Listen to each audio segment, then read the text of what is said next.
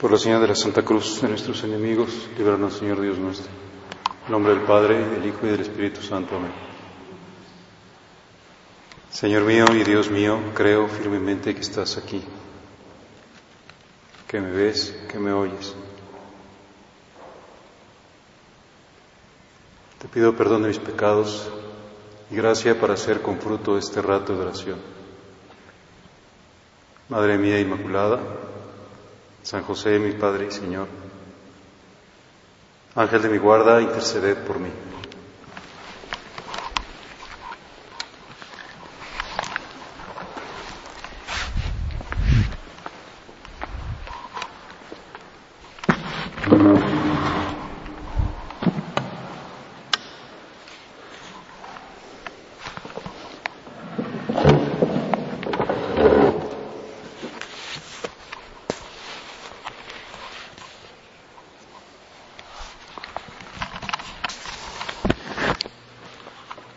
Hacer un rato de oración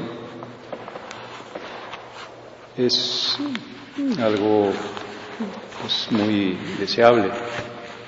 El Señor espera que nosotros nos pongamos en comunicación con Él. Nos hace mucho bien.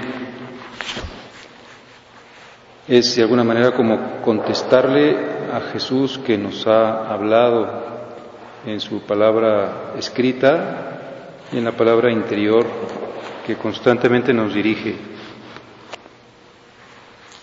Y por eso podemos acudir al Santo Evangelio y decirle, Señor, explícanos cada pasaje, explícanos qué quisiste decirnos, explícanos cómo podemos aplicar a nuestra vida aquello que te sucedió a ti. El Evangelio de la Misa de hoy nos puede ayudar en este sentido, porque como sabemos estos días de Cuaresma lo que está haciendo la Iglesia es pues no seguir la lectura continuada como en el tiempo ordinario, simplemente seguir secuencialmente los pasajes de cada evangelista, sino que seleccionar textos, ir de un evangelista a otro y de un pasaje a otro, precisamente en aquellos que más nos ubican en el tiempo litúrgico. Y dice hoy el capítulo 20 de San Mateo, en aquel tiempo, mientras iba de camino a Jerusalén, Jesús llamó aparte a los doce y les dijo, ya vamos camino de Jerusalén, y el Hijo del Hombre va a ser entregado a los sumos sacerdotes y a los escribas, que lo condenarán a muerte y lo entregarán a los paganos para que se burlen de él, lo azoten y lo crucifiquen pero al tercer día resucitará. Jesús llama aparte a los doce, no está revelando esta profecía a la multitud, sino a los íntimos, aquellos que podrían comprenderlo mejor. Incluso estaría ahí también presente el traidor, Judas. Pues vamos a Jerusalén, voy a Jerusalén, no me llevan, no me obligan, yo voluntariamente, libérrimamente, porque deseo cumplir hasta el final el proyecto del Padre, me encamino hacia Jerusalén. Y ahí el Hijo del Hombre será entregado a los sumos sacerdotes y a los escribas, a los jefes religiosos del pueblo. Será condenado por la misma autoridad religiosa. Lo condenarán a muerte. Y lo entregarán a los paganos está haciendo una especie de relato de la pasión adelantado. Lo entregarán a los gentiles, a los romanos, a los dominadores, porque los judíos no podían aplicar directamente la pena de muerte y será también entonces juzgado por un tribunal civil, por un tribunal militar. Y lo entregará a los paganos para que se burlen de él, lo azoten y lo crucifiquen. Tres oprobios, la burla, los azotes, el dolor físico y al final la muerte, la muerte de cruz. Y al tercer día, sin embargo, resucitará. A los apóstoles, como sabemos, se les olvidó bastante esta última parte, no se acordaban de que les había dicho que resucitaría. Pero entonces en ese momento entra en escena una mujer la madre de los hijos de Zebedeo, la madre de Santiago y de Juan. Junto con ellos van los tres y se postró para hacerle una petición. Él le preguntó, ¿qué deseas? Ella respondió, concédeme que estos dos hijos míos se sienten, uno a tu derecha y el otro a tu izquierda en tu reino. ¿Quién sabe qué idea del reino habrá tenido esa mujer? Que es una idea bastante humana, como la tenían la mayoría de los contemporáneos de Cristo, como establecer el reino terreno, como si se liberaran de la opresión de los judíos, de los romanos. Y además quería los puestos de honor para sus hijos. Pero Jesús replicó, como que la, orienta perfectamente en ese deseo suyo. ¿No saben ustedes lo que piden? ¿Podrán beber el cáliz que yo he de beber? Ellos contestaron, sí podemos. El cáliz de la sangre, el cáliz de la muerte, el cáliz de la cruz, el cáliz de la entrega, el cáliz de la total donación. ¿Van a beber, beber este cáliz? De aquellos dos hombres que tenían pues, mucha acción y del Espíritu Santo, sí, sí, sí, podemos. Y así sucedería, entregarían toda su vida a la difusión del reino de los cielos. Sí podemos, si el Señor les dice efectivamente, van a beber mi cáliz, pero eso de sentarse a mi derecha o a mi izquierda no me toca a mí concederlo, es para quien mi Padre lo tiene reservado. Al oír aquello, los otros diez discípulos se indignaron contra los dos hermanos, como diciendo, ya nos ganaron los puestos de privilegio. Pero Jesús otra vez los llamó y les dijo, los instruye. Ya saben que los jefes de los pueblos los tiranizan y que los grandes los oprimen. Que no sea así entre ustedes. El que quiera ser grande entre ustedes, que sea el que los sirva.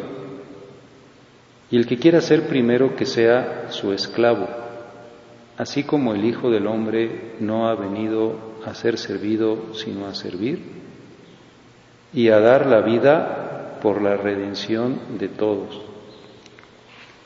El Señor está diciendo, es muy importante que ustedes cambien de mentalidad, que la vida cristiana no es igual a la vida mundana que la felicidad que yo les prometo tiene la forma de la cruz, que allí en, la, en, la, en el descubrimiento de la relación que tiene el amor y el dolor, pues encontrarán la vida eterna, entregarán su vida y un día ustedes también podrán resucitar. Pues con este pasaje del Evangelio, con esta época de cuaresma, con este rato de meditación, nosotros podemos pues, acudir al Señor y decirle, explícame cuál es el sentido profundo de la cruz. Porque yo soy cristiano y mi señal es la cruz. Y sé que, como digo cada vez que me persino, que por la señal de la Santa Cruz me libras de mis enemigos. Y que estoy metido en un ambiente que se parece a lo mejor a ese ambiente de la ciudad de Corinto en la época de San Pablo, que era absolutamente hedonista, que había una actitud de completo rechazo hacia la humildad, hacia la cruz, hacia la entrega, hacia la renuncia, hacia la penitencia, y que ahí se predicó el Evangelio y que ahí triunfó el Evangelio y que desde ahí se propagó por todas partes el sentido de la cruz y otra vez yo tengo que volver a ser mío eh, ese camino. Toma tu cruz. Entiende el sentido profundo de la cruz en tu mente, en tus pensamientos, en tu carne, en tus decisiones, en tu familia. Ayer decíamos que esta cuaresma se caracterizaría por, por estar inserta en el año paulino. Y en estos discursos que ha estado dando el Papa sobre San Pablo, decía, por ejemplo, para San Pablo, la cruz tiene un primado fundamental en la historia de la humanidad. Representa el punto central de su teología. Porque decir cruz quiere decir salvación como gracia dada a toda criatura. El tema de la cruz se convierte en un elemento esencial y primario de la predicación del apóstol. Pues es lo que estamos nosotros invitados a considerar en este rato de oración y en este pasaje del Evangelio y seguramente en muchos otros pasajes del Evangelio que se nos estarán presentando a lo largo de estas semanas de Cuaresma. Y la insistencia en la Iglesia de presentarnos, por ejemplo, el color morado en la liturgia y de decir, en esta época no se reza el Gloria, porque estamos en un tiempo de penitencia.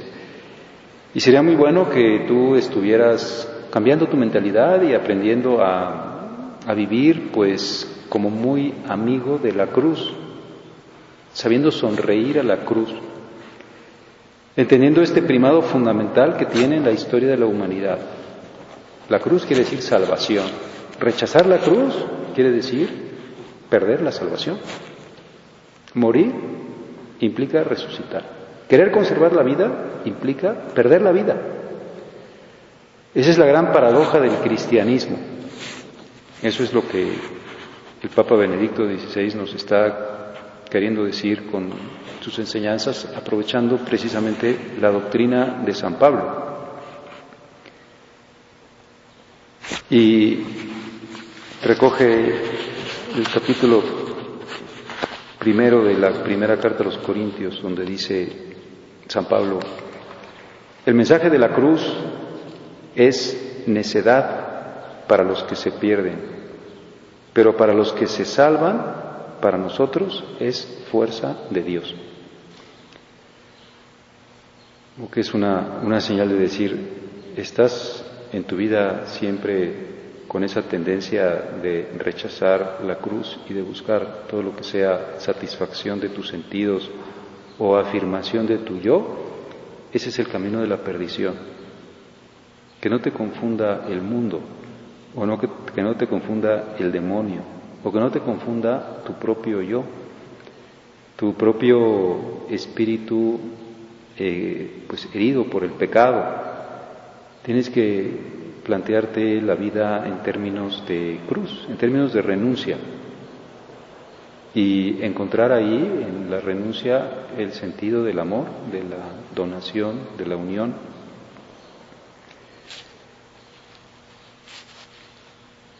El apóstol quiere recordar no solo a los corintios, dice el Papa, sino a todos nosotros que el resucitado sigue siendo siempre aquel que fue crucificado. Pues qué bonito que en nuestra iconografía esté tan presente la cruz y que esté presente en tu casa y en las habitaciones y Muchas veces podrás traer también una cruz entre tus cosas personales y, sacarla o besarla, o colgarte una cruz al cuello y, comprender que ahí está la señal de tu salvación y la señal del inmenso amor de Cristo. Porque el resucitado sigue siendo siempre aquel que fue crucificado. el resucitado se presenta con sus llagas, como si dijera, son mis con decoraciones, son mis trofeos. Mi momento de mayor amor es el momento en que entregué mi vida.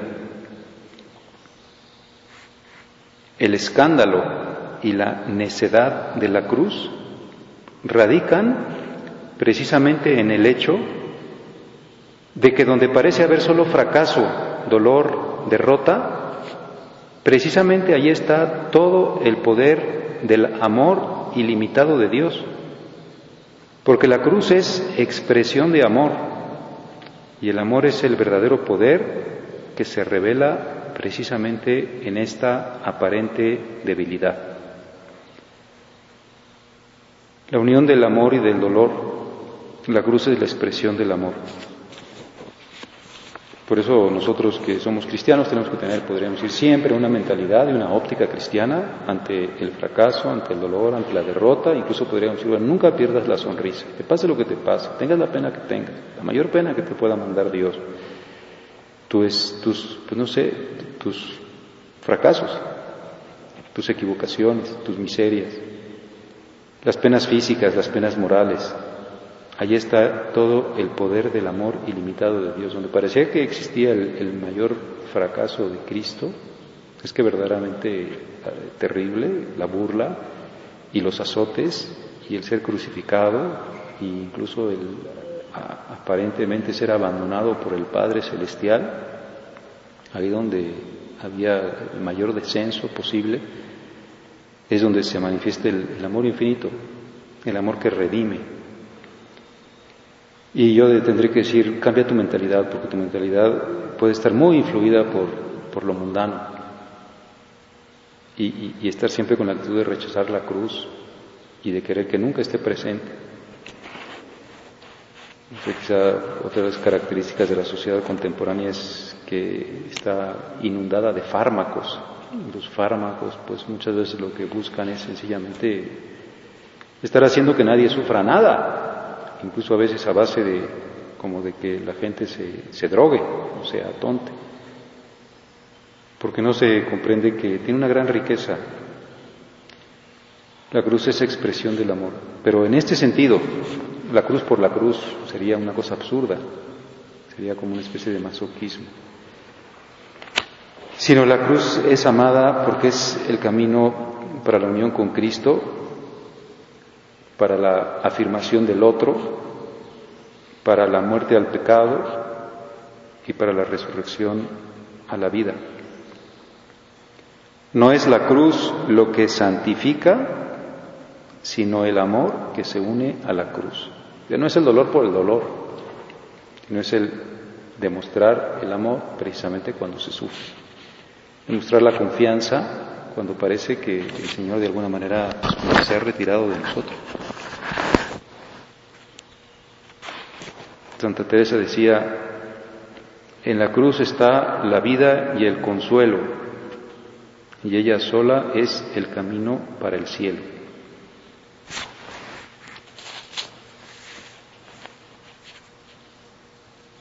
Pues Jesús explícanos estas cuestiones que a veces nos cuestan mucho trabajo. Explícanos por qué aquellos hombres que te piden estar en tu reino les dices, beban el cáliz, beban el cáliz que yo he de beber. O por qué nos dices que el que no tome su cruz y te siga no puede ser tu discípulo. Por eso en este tiempo de cuaresma nos hace, nos hace mucho bien meditar la pasión del Señor, mucho bien nos reubica y darnos cuenta cómo la pasión del Señor tiene una aplicación en nuestra vida en muchos sentidos. Por ejemplo, cuando yo tengo una humillación, pues puedo pensar inmediatamente en, las bofetadas o en los escupitajos o en las burlas que le hacían a Jesús. Es decir, me aplico tu pasaje a este momento, que es pequeñísimo, a lo mejor en comparación con el tuyo, pero que si lo uno al tuyo, este momento de humillación para mí me salva. O que si experimento pues cualquier necesidad física, por ejemplo el hambre o la sed, pueda yo también saber que me estoy uniendo a tu hambre y a tu sed. Quizá en esa noche terrible en la que estuviste preso, esa noche de jueves a viernes que pues que estuviste maniatado, tú que eres el autor de la libertad, los hombres te apresamos, te pusimos bajo custodia. Y podré saber que ese momento lo puedo compartir también contigo. No podré acompañarte muchas veces en tu oración en el huerto de Getsemaní, donde sudaste sangre. También a Santa Teresa le gustaba especialmente ese pasaje que decía, es cuando está más solo, yo ahí lo puedo acompañar porque ni siquiera aquellos tres que había llamado, aquellos tres, entre ellos estos dos que le decían, si vamos a ver tu cáliz, pues estuvieron contigo porque les pedías que te acompañaran y se quedaron dormidos, y ibas a buscarlos y seguían dormidos. Los despertabas y se volvían a dormir. Decía en ese momento, me, me aceptará a mí. La relación de cada pasaje de la pasión de Cristo con nuestra propia vida. Que una vez se le apareció a San Bernardo y San Bernardo le preguntó, Jesús, ¿cuál es la llaga de tu pasión que más te duele? Y el Señor le dijo, pues de todas las llagas de mi pasión, la llaga que más me duele es la llaga del hombro. Y es la que más me duele porque es una llaga de la que nadie se acuerda. A lo mejor de las demás, pues nos acordamos o las vemos, pero la llaga del hombro, la llaga que hizo el peso de la cruz, y a lo mejor esa llaga del hombro me podrá servir a mí muchas veces para decir, cuando estés muy cansado, cuando ya no quieras sonreír, cuando ya no quieras seguir adelante, acuérdate de la llaga del hombro de Jesús. Y acuérdate del peso del madero que llevó por ti y que tú tu cansancio, en vez de quejarte o en vez de tener una mentalidad de víctima, si sigues amando, pues aquello te santifica. Y Él te explica que lo estás acompañando. Y así podríamos seguir nosotros, pues la corona de espinas, la flagelación, que la flagelación fue tan terrible como puede verse en las marcas de la sábana santa, todo el cuerpo, toda la espalda, las piernas, pues llena de, las cicatrices de la sangre, de las cuerdas esas que acababan en puntas de acero y que abrían la carne. Pues dice la exégesis que Jesús quiso sufrir esa flagelación tan terrible de la carne precisamente para reparar los pecados carnales. En esta época que es tan terrible la erotización, todo es pansexualismo, una manera de, de destruir las elevaciones del espíritu. Yo podría decir, bueno, ¿por qué soy tan miedoso a lo mejor para las penitencias corporales que son tan buenas, en que digo, pues ahora que la iglesia nos dice por lo menos, por lo menos, ayuna dos días, dos días, el miércoles de ceniza y el viernes santo. Pero ese es el mínimo, tú después podrás poner todo lo que quieras, como que construye tu amor a Jesús desde tu renuncia también en aquellas cosas que te pueden dar más consuelo pues de, los sentidos.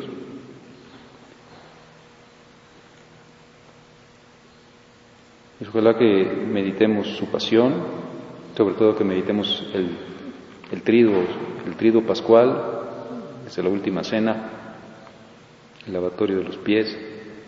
A veces en la Semana Santa como que no tenemos mucho tiempo porque pues hay vacaciones y son otras circunstancias.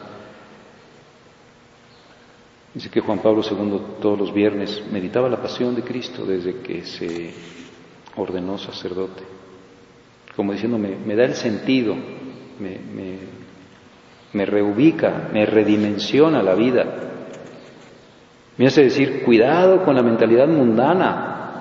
No es esa la mentalidad que te salva. Y estás metido en un ambiente que es terriblemente fuerte de mundanidad.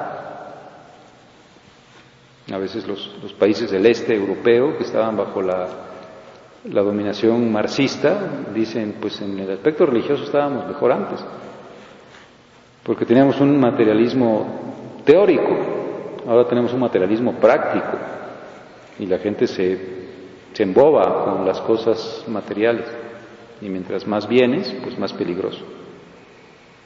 Pues nosotros estamos también en un terrible materialismo práctico.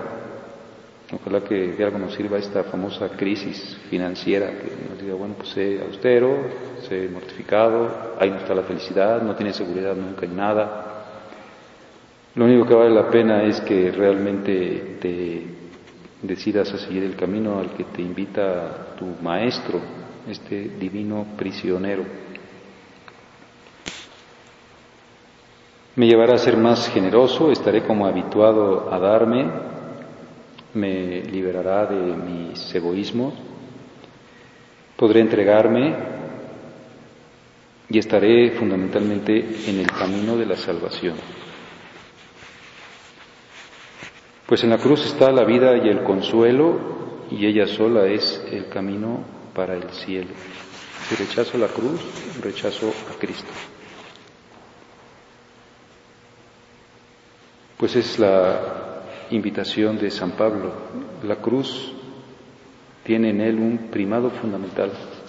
Es el punto central de su teología. El elemento esencial y primario de la predicación del apóstol.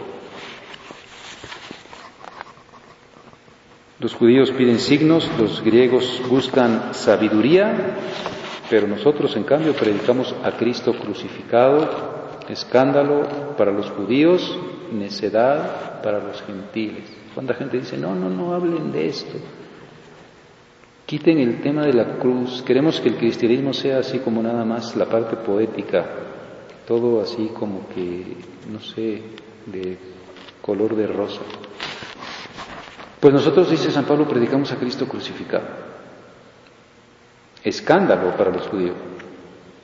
¿Cómo es posible que un crucificado sea nuestro Salvador? ¿Cómo es posible que un crucificado sea Dios? Es una herejía espantosa, terrible. Pues ese crucificado, ese despojo humano, es Dios, es el Dios infinito. Y para los gentiles es una tontería es una necedad. Si pues disfruta la vida, sea, para qué te complicas las cosas, aprovecha todos los instantes para disfrutar todo lo posible. Si música, música, si comida, comida, si bebida, bebida, si ropa, ropa, si descanso, descanso, todo, o sea, date todo tipo de gustos. El Evangelio de mañana es el rico de Pulón. dice el Señor, el rico de Pulón, ok, date banquetes y vístete de seda y de lino y, oye la música más maravillosa con las bailarinas sirias y acabarás en el infierno. Ni siquiera tendrás corazón para las llagas de Lázaro que está a tu puerta, porque tu planteamiento de vida será decir todo para mí siempre, ni siquiera las migajas de mi mesa. Pues el corazón se cerró Pues esa es la invitación de la cuaresma, ese es el tema central de la predicación de San Pablo.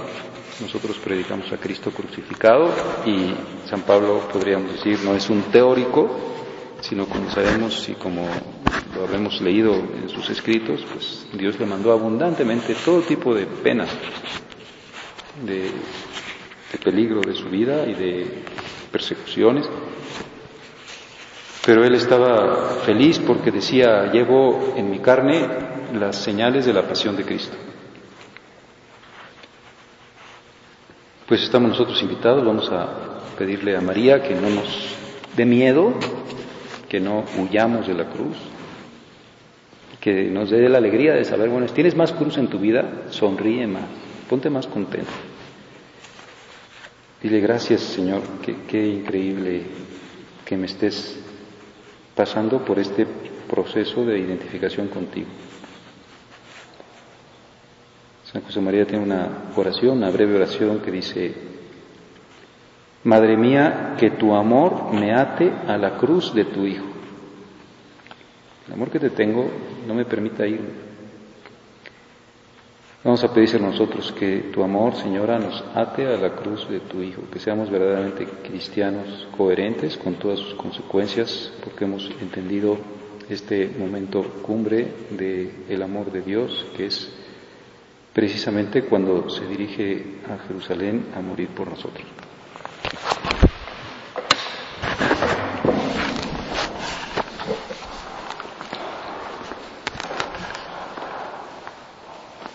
Te doy gracias, Dios mío, por los buenos propósitos, afectos e inspiraciones que me has comunicado en esta meditación. Te pido ayuda para ponerlos por obra. Madre mía Inmaculada, San José, mi Padre y Señor, Ángel de mi guarda, interceded por mí.